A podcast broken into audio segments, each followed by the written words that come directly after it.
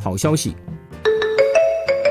伦敦考古博物馆的研究小组日前在伦敦市中心的地铁站底下挖掘出了四百零五片留有隐约字迹的木质刻写板，它们的历史最早可以追溯到罗马军队征服不列颠地区的公元四十三年。这是迄今为止发现的最古老的英国人的文字记录，有助于了解公元一世纪时伦敦人的生活和教育状况。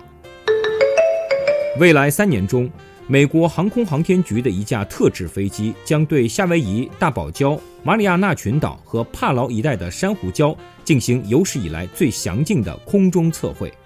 该测绘项目所覆盖的珊瑚礁面积占全球珊瑚礁的百分之三到百分之四，是以往靠潜水测绘所能及的领域的数百倍。这将更好地帮助科学家了解海水变暖对珊瑚礁生态的影响。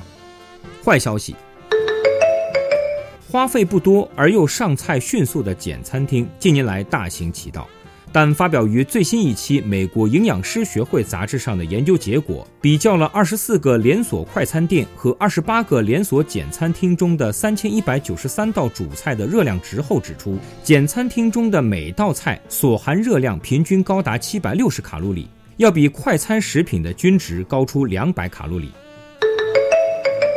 孟母三迁被传为佳话。然而，根据英国斯旺西大学研究小组发表于《儿科学杂志》上的报告显示，